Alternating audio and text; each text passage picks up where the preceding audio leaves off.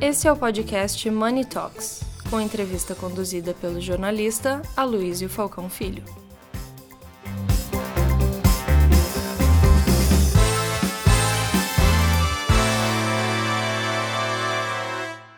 Começando com a Patrícia, lembrando sempre que ESG, é, que muitos diziam ser uma moda é, alguns anos atrás, se mostrou, na verdade, uma tendência indispensável de competitividade para as empresas. Então, vamos lá, Patrícia, por favor. Obrigada, Luísio. Muito obrigada, Cris. Uma honra estar aqui com vocês. Muito obrigada pelo convite também, estarmos aqui juntos. Eu vou aproveitar até que eu acompanhei um pouco o painel anterior e trazer o olhar do, do SG num contexto mais voltado ao tema que está sendo debatido globalmente, que é a economia de baixo carbono, é, que é principalmente a minha área de especialização. A Sistemic é a única consultoria hoje global 100% voltada à estratégia, empresas e governos para a descarbonização da economia. E a AIA, aqui no Brasil, é o primeiro ecossistema 100% voltado a esse mesmo tema, né, para a gente mostrar que é possível é, termos negócios que têm impacto positivo para as empresas, para as pessoas e para a natureza. É, e o meu olhar aqui é, é mais de desenvolvimento econômico, né, que é a minha área de especialidade também. E eu, eu, eu, gostei muito do painel anterior, que a gente falou muito de contexto Brasil.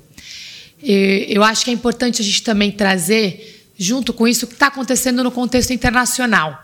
É, a gente teve aí nesse último ano talvez a maior mudança em termos de investimentos em pacotes econômicos muito grandes, que estão fazendo um ajuste geopolítico econômico bastante rápido.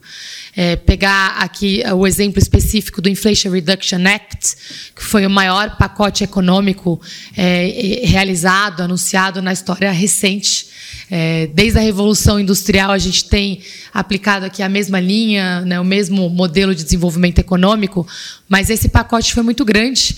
E eu diria aqui que a gente pode chamar de, talvez o maior pacote ESG também feito na história, né, é, Aloysio? Porque o IRA hoje já tem, já soma 1,6 trilhões de dólares, né, and counting, crescendo aí a cada dia. Neste pacote, mais de 80% do pacote foi direcionado a questões relacionadas à economia de baixo carbono. 600 bilhões investidos na transição energética.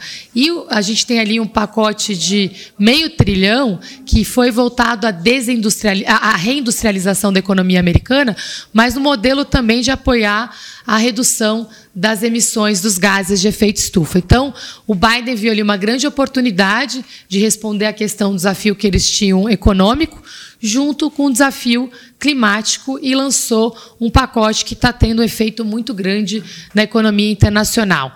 Isso foi feito ano passado, menos de seis meses depois, a Europa se mobilizou né, se uniu, que já estava sendo um programa bastante grande europeu, e lançou ali o European Green Deal, é, então, esses dois pacotes eles criam um efeito para o Brasil bastante grande, porque eles reconcentram os investimentos em áreas que são áreas tipicamente de vantagem brasileira dentro do continente europeu e dentro dos Estados Unidos. E pegar especificamente o tema da transição energética tem um impacto bastante significativo para a economia brasileira. O Brasil teve aí anos bons, né, principalmente no que diz respeito, o Mansueto mencionou o setor de varejo, eu queria destacar o setor de agricultura e alimentos, que foi um dos setores que mais cresceu recentemente na nossa economia. Ano passado, nós tivemos recorde de exportação de alimentos, com 160 bilhões de dólares, foi um aumento de 32% com relação ao ano anterior, que já tinha sido o nosso melhor ano. Então, é, aumentos subsequentes aqui nas exportações agrícolas, o Brasil hoje sendo é, o quarto maior produtor de alimentos do mundo, a gente tem, é, somos líderes em soja, em milho, que sequer aparecíamos no mapa há dois, três anos atrás, também em carne e frango. É, grande oportunidade, mas também grande desafio. Qual que é o problema disso? E aí eu vou trazer para minha área aqui, que é economia, né, desenvolvimento econômico. O nosso trabalho é, tem que ser crescer exportações, mas crescer a complexidade econômica. E nas últimas duas décadas, o Brasil piorou muito no que diz respeito à complexidade econômica. Minha linha de estudos é ali o Harvard, MIT, Ricardo Hausmann, Cesar Hidalgo, que a gente trabalha com complexidade econômica, medindo ali exportações, mas também capacidades. E o tipo de capacidade que a gente tem no Brasil piorou, ou seja, a complexidade, o adensamento tecnológico é muito mais baixo hoje do que o que ele era 20 anos atrás. Ah, mas é normal? Não, não é. Índia melhorou, Tailândia melhorou, Malásia melhorou. Eu faço questão de comentar e mencionar esses países para a gente entender qual que é o desafio que a gente tem pela frente. O que, que isso tem a ver com ESG? Tudo. Né? O Brasil é o nosso maior passivo, que é a baixa complexidade econômica, baixo investimento em educação, baixo investimento em, em, em ativos fundamentais para o longo prazo, é também hoje a nossa maior oportunidade, que o nosso maior ativo é o nosso ativo ambiental, é sermos sim o celeiro de alimentos e precisamos começar a agregar valor nessas cadeias produtivas. É ótimo exportarmos soja, carne, milho e frango, mas precisamos também exportar produtos de maior valor agregado. O que, que os Estados Unidos está investindo com o pacote do IRA? O que, que a Europa está investindo? Além desse investimento em transição energética, hidrogênio verde, é, é, energia nuclear, na questão chamada de fusion energy, eles também estão investindo em proteínas alternativas, em soluções baseadas na natureza. E o Brasil não aparece no mapa nesse tipo de produtos e nessas cadeias produtivas. Então eu queria dar uma mensagem um pouco diferente nesse painel, que ESG é dinheiro. ESG é crescimento econômico, é aumento da complexidade econômica brasileira e talvez a nossa única chance de voltarmos de fato a ser o país do presente, né? Que a gente sempre fala que a gente é o país do futuro. Eu só queria ser o país do presente, assim, do futuro já não faço mais questão. Mas a gente precisa voltar a crescer. Nosso histórico de crescimento econômico, o Brasil só teve eh, crescimento ali na era né, Getúlio. A gente tem um crescimento econômico médio de 2,5% ao ano, o que é baixíssimo.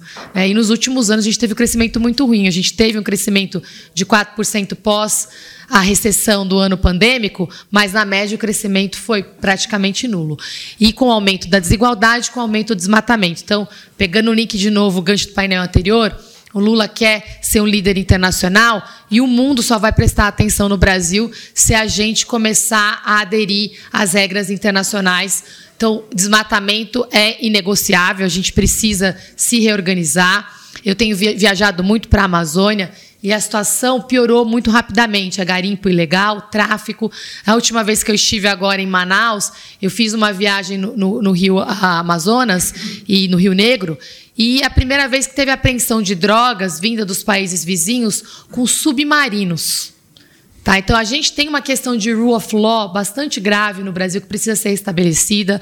A Amazônia como uma, como uma região panamazônica. E, de novo, o tema é desenvolvimento econômico, é crescimento econômico e uma grande oportunidade da gente ter acesso a esses recursos. Para isso acontecer, eu sei que tem muitos representantes de empresa aqui. A gente precisa também aderir aos protocolos internacionais e participar da definição desses protocolos. É, o ISO 14000 agora não foi definido por governo nenhum, não foi definido pela ONU, foram iniciativas do setor privado. Nesse momento, a gente está regulando o mercado de carbono, é, mas isso é um mercado que tem um potencial de 15 bilhões de dólares no máximo o carbono regulado importante é o protocolo GHG, é o que está sendo discutido em regras PICAF. Os bancos brasileiros, alguns aderiram à NZBA, que é a Net Zero Bank Alliance. Mas o que aconteceu? É, o Bradesco foi o primeiro a aderir, o Itaú na sequência, o, Itaú, o, o Banco do Brasil já não aderiu. E entrou, fez um anúncio de Science-Based Targets. Se a gente não entrar num acordo entre nós e participar desse jogo internacional, a gente vai deixar de novo muito dinheiro na mesa. E aí, meu exemplo final sobre isso, a gente aumentou exportações no agro, tivemos aí anos bons, se formos pensar em termos de receita. Ano, anos péssimos com relação a price to earnings. Se a gente pegar aqui price to earnings ratio da JBS, da Marfrig, da Minerva e comparar com da Tyson, que nem é referência de sustentabilidade, a gente está sendo tradeado a um desconto entre 50% e 80% com relação a essas empresas. Eu posso dar exemplo em mineração, a mesma coisa. A Vale com desconto de quase 50% com relação às suas concorrentes. E em cada um dos setores a gente tem o mesmo problema. Então a gente precisa se reorganizar criar um plano de crescimento econômico, de retomada do investimento no adensamento tecnológico. O que está chama sendo chamado de reindustrialização, na verdade, é ESG, é ESG na veia. E a gente precisa virar donos e protagonistas desse recurso, desse discurso, porque é esse discurso que vai dar espaço internacional e que vai atrair investimentos de qualidade para o Brasil. Minha empresa, ela, ela foi fundada no Reino Unido. Eu sou a única sócia na América Latina e é muito triste ver como brasileira quanto dinheiro e quanta oportunidade de investimento a gente está perdendo. Porque os grandes bancos estrangeiros, vocês podem olhar o balanço do HSBC, Rabobank, eles apostaram nessa estratégia, estão captando recursos. Eu fui timekeeper de mim mesma aqui, a Luiz. E estão captando recursos, investindo no Brasil. A gente precisa garantir que esses investimentos sejam nossos e que a gente também capture esses recursos internacionais.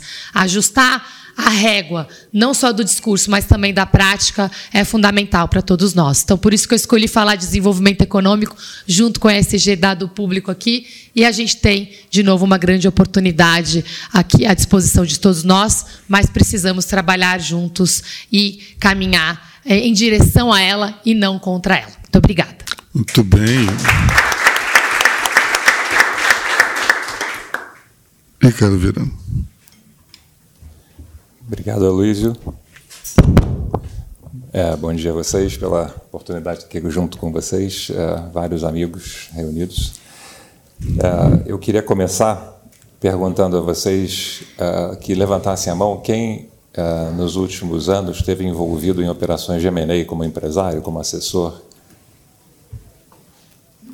e quem espera fazer operações de M&A daqui até 2024?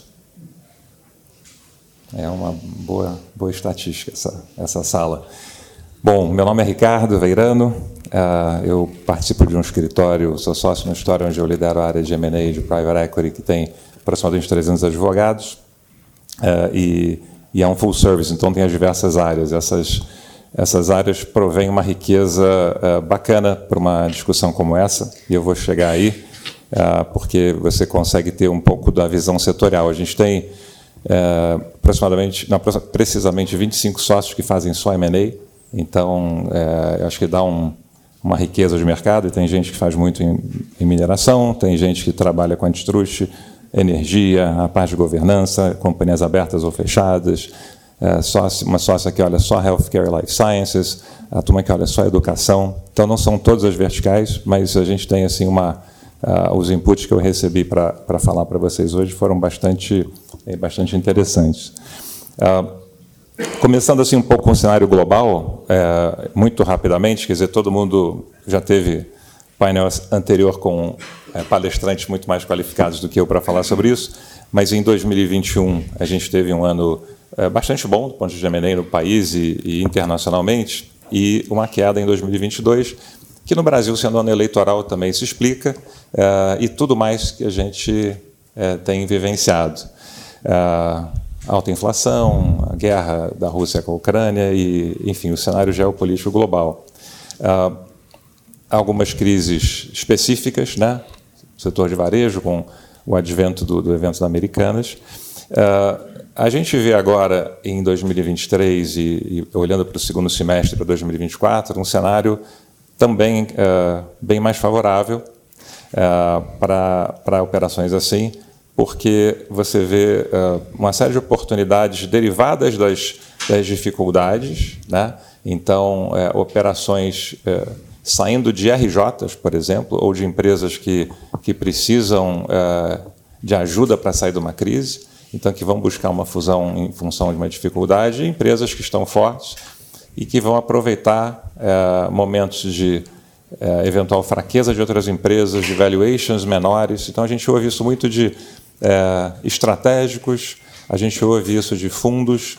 É, tem vários fundos que estão captados, e estão bem capitalizados e estão muito otimistas, que olha, eu já captei bem e eu tenho hoje um cenário de aquisição muito mais favorável. É, Para quem está captando agora, é um pouco mais difícil, mas um olhar de que é, eu consigo. É, uma boa parte da atividade dos fundos é, é comprar barato, né? depois, claro, desenvolver o ativo, que o ativo cresça e é, uma série de mudanças, mas comprar barato é muito importante e ou comprar é, menos caro é um pouco melhor. É, então a gente vê um cenário positivo nesse sentido e, e quando a gente olha para pesquisas, a gente vê que é, empresas que compraram, por exemplo, em crises anteriores, é, que tinham uma posição adequada para fazer aquisições, é, em comparação a momentos de bonança, têm, na sua média, retornos maiores. Né? São épocas que tendem a ser melhores para comprar, você tem menos concorrência, você tem menos gente disposta a comprar, é, por questão de confiança, mas ao mesmo tempo você tem menos gente capitalizada, você tem menos concorrência. Ah, e isso é, tende a resultar, na média, em aquisições mais bem-sucedidas. Né? A gente não nota é, nenhuma tendência tão forte. É, você tem algumas tendências setoriais, mas quando nos perguntam, é, vocês veem mais é, transação entre brasileiros nesse momento, olhando para frente, mais entre com estrangeiros comprando. E a gente vê um mix, na verdade, e vê vários setores é, com, com possibilidades, não, não, não vê, olha, tem aqui cinco setores muito quentes, os outros absolutamente irrelevantes. Então, é, eu acho que é uma notícia boa, é, no sentido assim mais amplo para o empresariado, que a gente vê que muitas das uh, verticais de negócio favorecem e oferecem oportunidades. Né? Uh, então a gente sente que os clientes passaram a estar mais otimistas. A gente passou a ver uma série de, de, coisas distintas, como, por exemplo, na seara de companhias abertas, acho que o Mansueto falou de de follow-ons aí. Alguns dos follow-ons têm sido feitos para dar saída efetiva a investidores, foi o caso do Cassino, ele mencionou essa operação, né? É, saindo de, de açaí, e, uh, ou uh, a Goldman parcialmente do investimento na oncoclínicas. Né? Então, isso é um sinal bom, porque o mercado de equity estava bastante parado e ele, né, o BTG já vislumbra a volta de, de IPOs, é, que é uma outra forma das companhias não só crescerem, como se, como se financiarem. Né? É, eu acho que o mercado de, de dívida local segue é, forte, apoiando é, várias empresas. É, você tem, é, para pincelar algumas coisas, no setor, por exemplo, de healthcare e life sciences, uma, um crescimento muito bom. Uh, você enxerga hoje, seja na parte de tecnologia, acho que pós-pandemia ou durante a pandemia, ou seja, houve uma, se havia alguma resistência à telemedicina, né, ela não existe. Você tem as, não só as biotechs, mas as medtechs se desenvolvendo fortemente e empresas maiores do setor comprando ou se associando a essas empresas que nós não somos capazes de desenvolver naquela velocidade é, uma tecnologia é, tão, tão de ponta. Então a gente vê isso em, é, com muita frequência. O setor foi, alguns anos atrás, desregulado, né? Era uma, tinha uma, uma restrição constitucional, é, e a gente vê bastante consolidação ainda. A gente viu no passado, na parte de laboratórios, é, a parte hospitalar clínicas, né? clínicas de diálise, por exemplo, tem dois players aí que são grandes consolidadores, é, e, enfim, várias vertentes do setor de educação, de é, saúde, até mesmo a parte ligada a cuidados com a saúde, né? de senior living. Então, você tem uma tendência, que foi dita aqui no painel anterior, de envelhecimento da população, você tem uma tendência de... É, é cuidados maiores com a saúde, à medida que esse, esse conhecimento se dissemina e, e, a internet favorece esse tipo de disseminação é, para uma parcela da população que tinha menos acesso à educação. Então, é um setor que a gente vê é, fazendo muita coisa. Né? É, o, o agronegócio é fortíssimo né? no, no Brasil e no exterior. A gente viu recentemente essa fusão entre Viterra e Bung, que é monstruosa.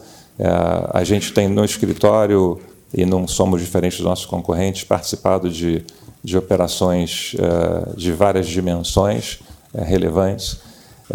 então, duas estão em andamento, a gente não pode falar, mas são operações bastante grandes em, em, em setores que são têm poucos players, então não é, acho que não é, não é bom citar, é, por questão de sigilo, mas é, uma que foi fechada é, por nós foi a representação da Bung e da UPL é, na aquisição de uma empresa de, de sementes, e essa é uma, uma, uma das tendências que a gente verifica no setor. Como eu sei que a gente tem empresários do agro aqui que conhecem muito mais, eu não vou aventurar muito, mas posso responder perguntas ou conversar separadamente depois. Uh, eu acho que a gente vê também uh, uma coisa interessante para falar para uma plateia de empresários que planejem uh, aquisições, é a questão antitrust, que se sofisticou bastante. Né?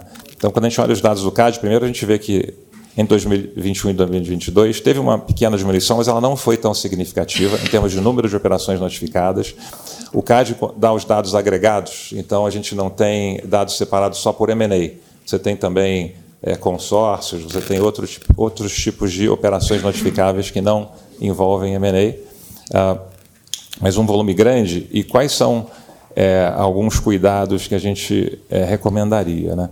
É, um dos cuidados é, é, em, em, alguns casos, onde poderá haver a troca de informações sensíveis entre concorrentes, a governança desse tipo, protocolos de como fazer isso, você ter os chamados clean teams, você às vezes usar somente assessores e não contaminar pessoas da organização com esse tipo de informação, é muito relevante e mais frequentemente do que a gente imagina deixado de lado. Então, esse é um ponto relevante para a gente pensar. Um outro ponto é que, é, mesmo muita gente boa, às vezes esquece de, é, quando não é uma operação de M&A em si, quando se trata de uma compra de ativos, e alguns ativos são muito relevantes, e eles é, mudam o poder de mercado, mudam o market share, e, e, se isso acontece, por exemplo, uma transação imobiliária grande, que eu não estou comprando uma empresa, estou comprando ativos imobiliários diretamente, né, os imóveis, e é só um dos exemplos, é, essas transações são notificáveis. Então a gente notou que o número de multas que o CAD passou a aplicar por gun jumping aumentou e na última temporada foi de 650 milhões de reais. Então é uma brincadeira que pode sair bastante é, cara. Né?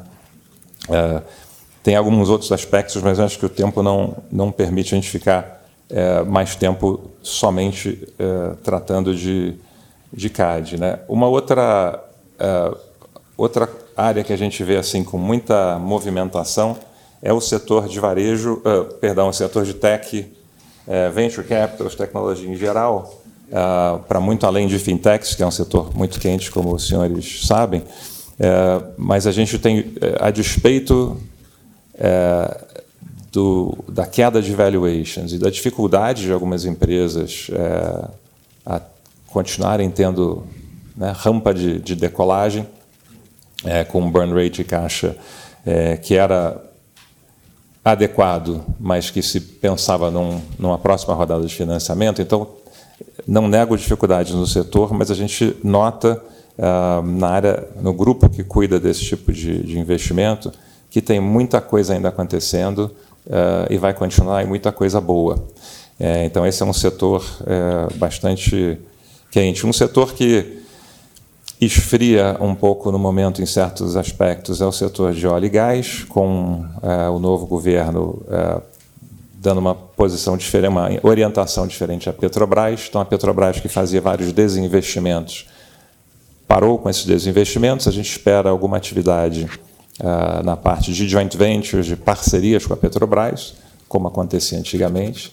Uh, então, isso é um pouco mais tímido do que os desinvestimentos que eram vistos. É possível que a Petrobras volte a investir, né, mas geralmente com parceiros. Uh, e, e algumas operações de ajuste de portfólio, mas não alguma coisa tão, tão vibrante, alguma coisa uh, mais pontual e menos e menos consistente. As empresas eh, de energia, especialmente as de petróleo, é uma tendência muito grande, aí casando um pouco com, com temas da Patrícia, a transição energética, né, e, que, que conversa bastante com a ESG, é, é uma tendência que atinge diversos setores, e talvez seja um ponto bom para terminar essa introdução, para não, não, ser, é, não me alongar ela, eh, a gente vê várias empresas e assessora várias uh, majors de óleo e gás na compra de projetos uh, renováveis, né, eólicos e, e solares.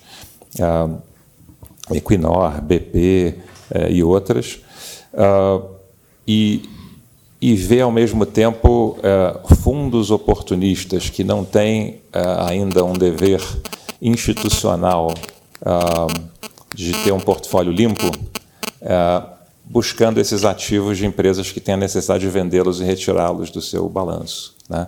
E, e, o curioso é que, às vezes, elas buscam retirar 100%, dependendo do, do nível do, da, do, da crença no ESG na companhia e na pressão dos investidores, né, sendo muito realista. Uh, e em alguns casos, olha, eu queria vender uh, 51%, porque aí não dá efeito no meu balanço, mas esse ativo é um cash cow, então não quero vendê-lo completamente. Uh, mas eu acho que isso é parte do amadurecimento do setor, e se você pelo menos vendeu para um fundo, é, em algum momento esse fundo vai ter que, é, esses ativos, você vai ter que renovar um contrato de, de concessão ou o seu PPA, e eu acho que isso vai é, atingir a cadeia é, como um todo. Né? E, e, um fato curioso, porque a gente sempre olha assim, né, ler o jornal tem um olhar macro, eu conversava com um cliente europeu é, da área de energia e, e, eles têm um desses ativos. Eu perguntei se eles consideravam vender o ativo, né, que a gente pudesse naturalmente assessorá-los. E a resposta foi muito inteligente, muito interessante. Disse, olha, eu é, na Europa eventualmente eu tenho esse problema. No Brasil a matriz é tão limpa ainda, né? É, tão mais limpa que eu olho para o meu portfólio e eu estou predominantemente é, com matrizes renováveis e a gente ainda precisa de, de térmicas é, para despachar nos momentos de seca. Então, na verdade, o Brasil ainda tem alguma carência nesse setor e eu não pretendo vender porque o resultado dessa companhia é muito, é muito bom. É, então, isso acontece também. Essa parte da transição energética afeta diversos setores. Né? É, um deles, para fechar, é, talvez menos é, suspeito, é o de mineração. Isso tá, mas por que mineração? Né? Bom, você, é, mais do que a indústria em si de mineração, você tem é, a indústria automobilística muito preocupada com isso, e, e não só lítio, como níquel, cobalto e terras raras, são minerais uh, que passaram a ter uma importância ainda muito maior nesse novo mundo, e aquisições de uh, ativos minerários, que antigamente eram feitos pelas mineradoras ou por algum fundo especializado em mineração, passaram a ser feitas também, ou algum SPAC eventualmente, passaram a ser feitas, a gente trabalhou numa situação dessa recentemente, com sponsors que são off-takers, né? então a operação que é pública, que envolveu a Glencore, de um SPAC listado em Londres e que tinha a Stellantis e a Volkswagen como, uh, como off-takers e participantes relevantes da operação, uh, apostando que o futuro, né, obviamente, não é baseado em combustíveis fósseis. Acho que ainda é um, um movimento longo e a gente viu o que, que isso afeta esse tipo de decisão quando você tem um revés não esperado, ou talvez pudesse ser um pouco esperado, mas como é a, a guerra é, é, entre a Rússia e a Ucrânia. E, então, acho que é uma outra, uma outra tendência importante.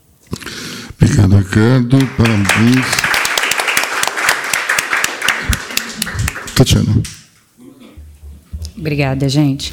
Acho que à luz do, do, que foi trazido um pouco pela Patrícia e pelo Ricardo, queria comentar rapidamente como é que o mercado de seguros vem se sofisticando e, e evoluindo para apoiar tanto as questões ESG, as questões de M&A, e depois endereçar uma pergunta muito similar à Patrícia e, e, ao Ricardo, cada um na sua respectiva área. Mas começando um pouco pela questão de M&A, Ricardo, acho que o mercado de seguros, por ser uma área que já tem uma regulamentação um pouco mais funda fundamentada do que a parte de ESG, ele já trouxe produtos, por exemplo, é, de reps and warranties para transações de M&A. O que a gente tem visto agora, um, um, um, recente movimento também, são transações de seguro, aí seguro garantia para transações de M&A, substituições é, de escrow accounts, é, garantias para pagamento de ativos. Então, a gente percebe que o mercado vem é, no setor de M&A com uma sofisticação muito maior de produto, tentando trazer liquidez para essas transações, tentando gerar é, mais caixa para as empresas, mas a gente ainda vê isso ainda em comparação, por exemplo, com os deals que a gente vê nos Estados Unidos, muito, sendo muito pouco usados. Né? E depois queria fazer um, um, questionamento nesse sentido. E aí, falando um pouco de ESG, uh, a One Global, é, que é esse broker é, internacional na qual eu faço parte, vem se especializando bastante na questão de crédito de carbono e como que as estruturas de seguro podem vir a suportar as operações de crédito de carbono. Então, desde o ponto de vista do buyer, então, é, ter uma garantia para aquele para aquela empresa que está comprando crédito de carbono e, e, e também do ponto de vista do seller, é, como é que a gente pode trazer mais segurança para aquela empresa que está vendendo seus créditos de carbono. Então, o que a gente percebe são alguns sindicatos já de Londres, alguns sindicatos do Lloyds e também alguns resseguradores grandes já começando a investir nessa área.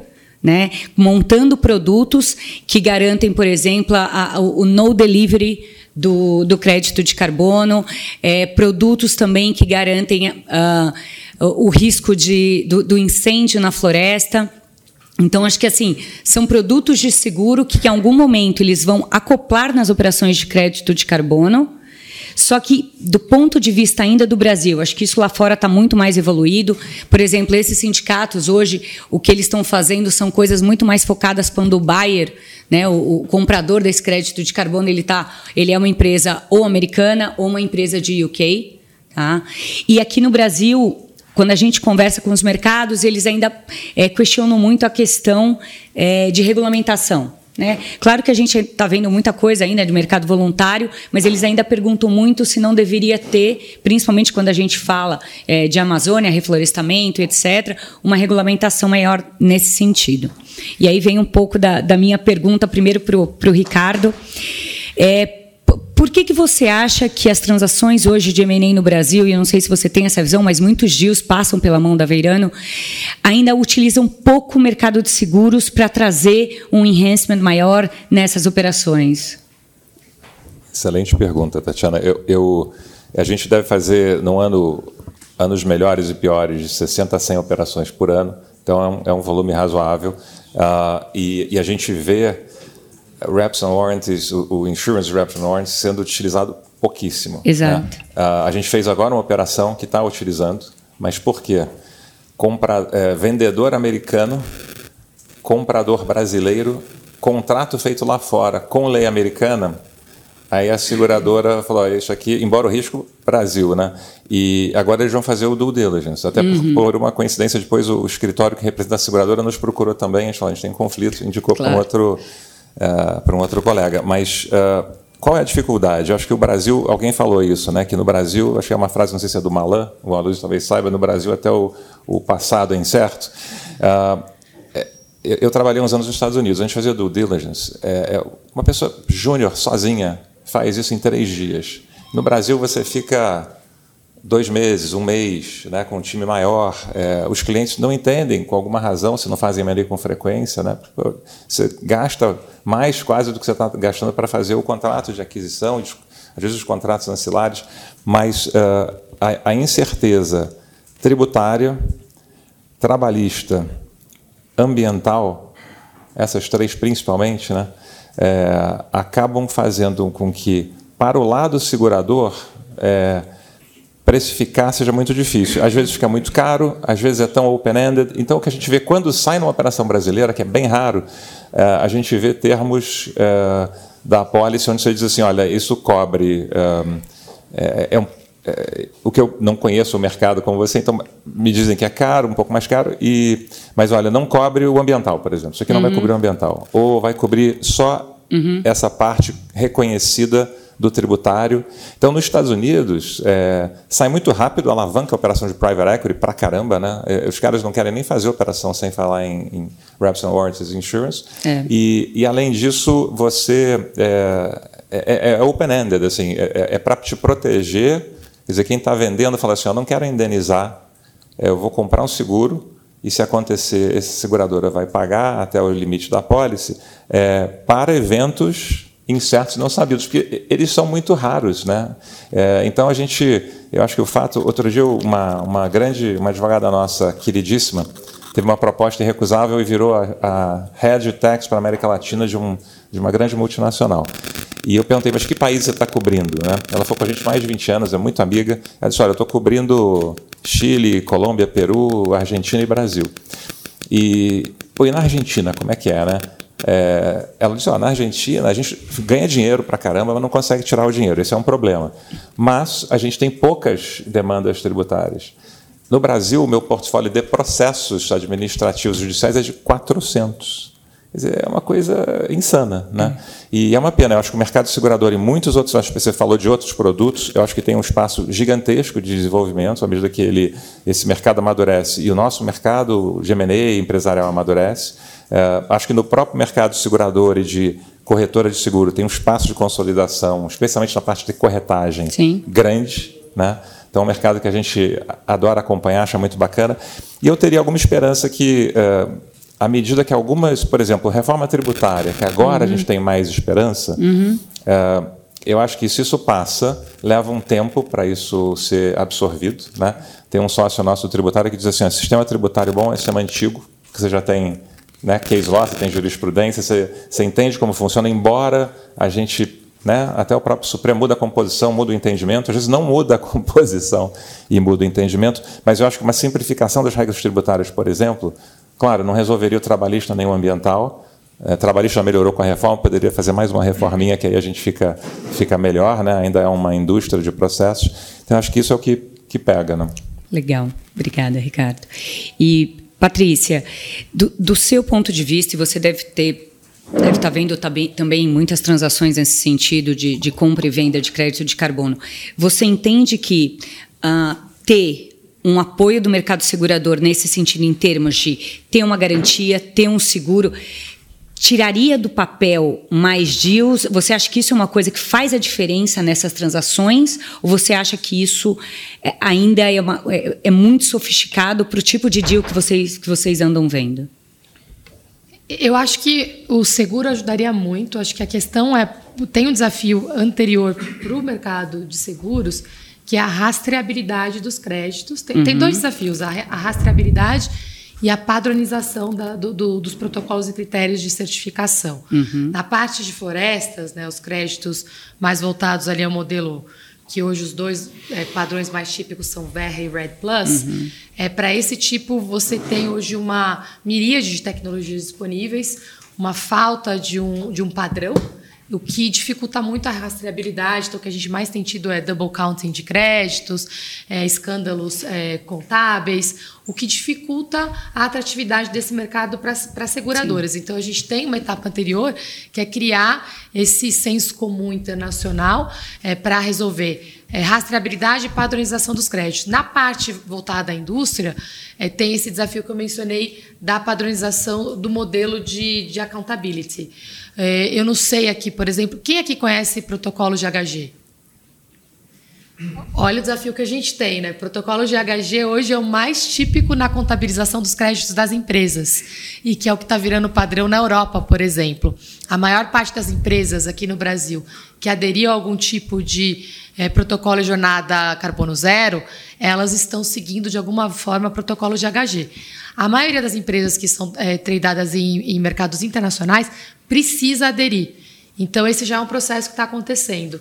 É, mas o Brasil ainda é, não está aderindo a, a, a, esse modelo e por isso está perdendo oportunidades tanto de M&A quanto de mercados como exatamente o, o de seguros. Então a gente está muito atrás. A gente está discutindo o passado, que é a regulamentação do mercado de carbono, né, mais Verra, Red Plus, e a gente não está discutindo o mundo empresarial, que é onde está a maior parte da oportunidade. A gente lançou um relatório que chama Maratona da Amazônia, mas é sobre Brasil e crescimento econômico onde a gente mostra, através das modelagens por setor, é, que a gente consegue adicionar 150 bilhões de dólares à economia até 2030 com esse modelo de descarbonização. E há uma necessidade de investimento entre 60 e 80 bilhões de dólares por ano para que isso aconteça. Grande parte desse investimento vai para é, soluções baseadas na natureza, para agricultura, bioeconomia, mas tem uma parte muito significativa na indústria. A mineração, Ricardo, gostei muito que você trouxe esse tema. O Brasil é um dos grandes celeiros de minérios de ferro do mundo, mas também níquel, cobre, lítio, que são minérios que vão aumentar o consumo. Ah, a expectativa é que triplique o consumo até 2040, para que a gente consiga sustentar exatamente essa transição energética internacional. Ou seja, vamos precisar muito de seguro, vamos precisar muito é, desse investimento, a oportunidade está posta, mas a gente precisa de um salto quântico de informação e de mobilização do setor privado. Aí fica um convite o ministro Haddad anunciou um plano que talvez não tenha merecido a devida atenção, que é o Plano de Transição Ecológica. Esse é o mais próximo equivalente ao IRA brasileiro, onde vão ter ali um pacote de revisão de todos os incentivos fiscais, estruturas de financiamento, investimentos em ciência e tecnologia, programas de estímulo, padronização. Mas para que ele aconteça, o setor privado precisa participar. Nós estamos apoiando com uma força-tarefa do setor privado. Vocês estão todos convidados a, a participar. Começo aqui convidando a Luiz, inclusive. Amanhã a gente tem três mesas redondas: uma sobre transição é, energética, uma sobre infraestrutura e outra sobre financiamento. E por que, que isso é importante? Esses padrões estão sendo, de novo, definidos agora. E a gente está com uma ausência de participação privada nesse processo nacional e internacional. Então, a resposta para a sua pergunta, Tatiana, a gente só vai conseguir que o mercado de seguros entre nesse jogo quando o setor privado se mobilizar. E, de novo, a gente está deixando dinheiro na mesa. Eu adoraria que eu, eu, eu, fizesse uma virada, que hoje 80% do meu tempo é apoiando investidores internacionais que estão capturando investimentos no Brasil.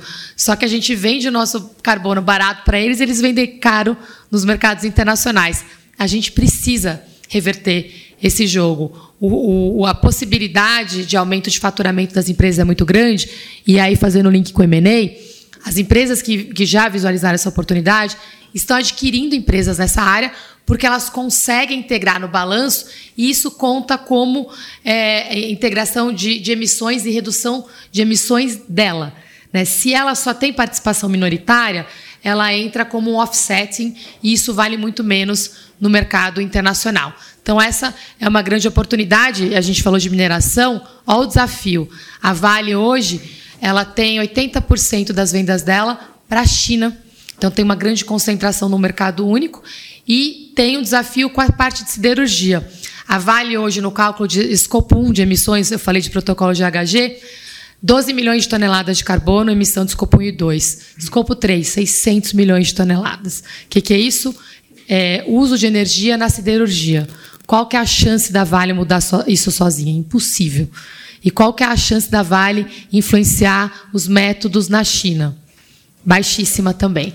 Então, por isso que a gente tem um trabalho aqui nosso de revisão de, é, primeiro, de diversificação de mercados, padronização, para que o mercado de seguros possa entrar em escala e capturar essa oportunidade.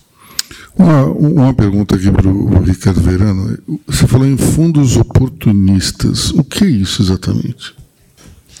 É, alguns, alguns fundos, tem alguns tipos. Uh, você tem os SPACs né, formados para fazer uma aquisição específica, que vão procurar ainda uma aquisição. É, e alguns fundos que são agnósticos em relação a setores, eles reúnem capitais de vários investidores e, e buscam oportunidades em qualquer setor, uh, desde que achem que é uma grande oportunidade de ganhar dinheiro. Né? E tem os fundos assim oportunistas, são de stress, né? É, eu lembro uma vez eu estava num, num, almoço em Nova York, eu falei de fundos abutres, né? Vulture funds. Eu, eu não sabia todo mundo que estava na mesa comigo. E aí um dos caras disse para mim assim: uh, We prefer the term distressed asset funds. Assim: I am so sorry. E ele brincou. Mas, enfim, são fundos que vão buscar oportunidades em momentos de, de grande né, de estresse financeiro, e isso pode se dar em qualquer setor, desde que eles acreditem que o, o múltiplo de saída vai ser um bom múltiplo. Bom, uh, Cristina Falcão quer falar alguma coisa?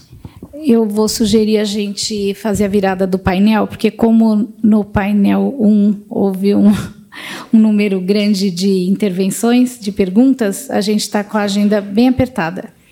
Bom, então, peço a todos uma salva de palmas e encerramos.